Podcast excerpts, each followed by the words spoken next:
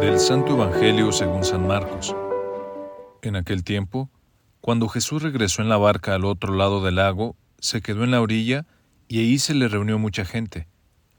Entonces se acercó uno de los jefes de la sinagoga llamado Jairo.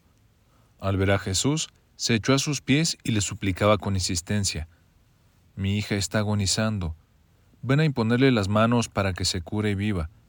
Jesús se fue con él, mucha gente lo seguía y lo apretujaba.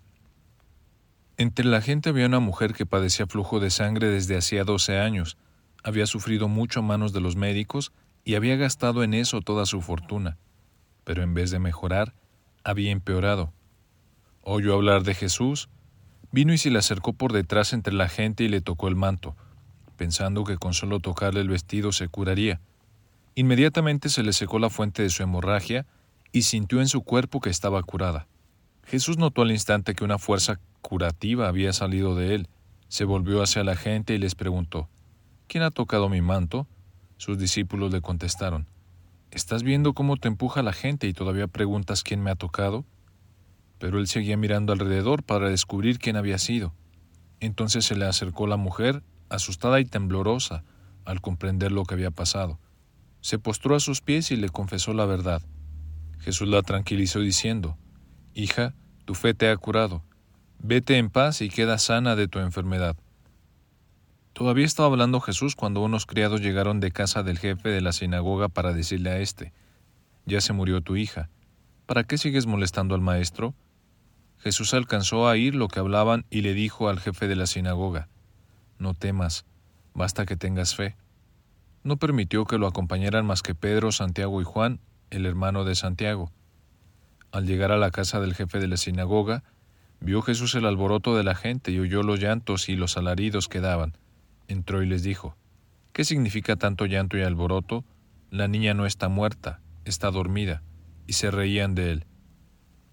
Entonces Jesús echó fuera a la gente y con los padres de la niña y sus acompañantes entró a donde estaba la niña, la tomó de la mano y le dijo, Talitacum, que significa, Óyeme niña, levántate.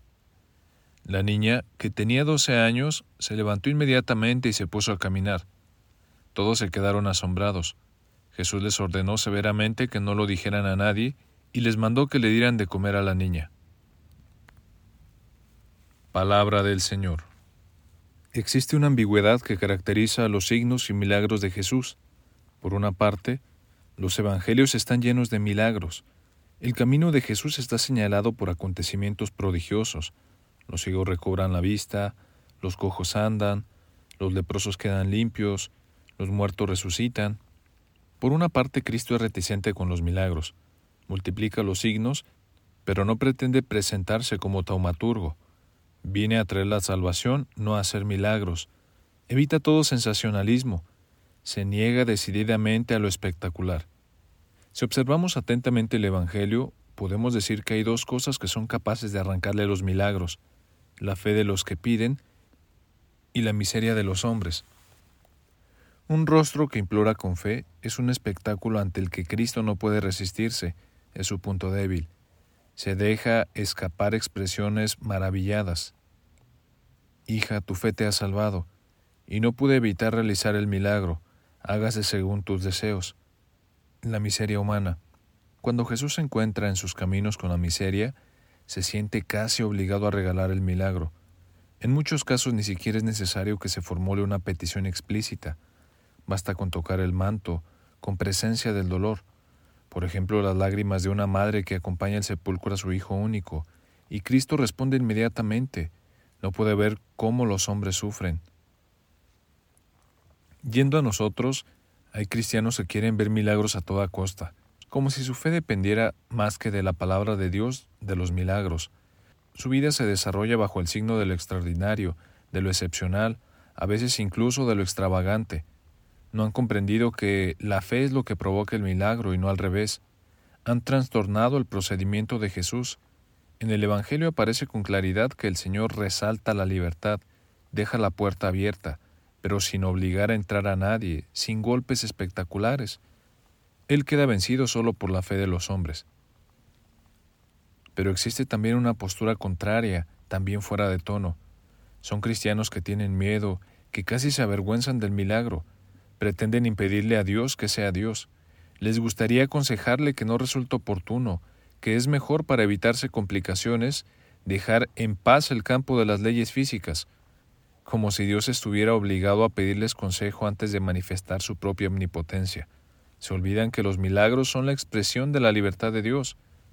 Por encima de estas actitudes frente a los milagros y signos de Dios está la obligación precisa para todos nosotros.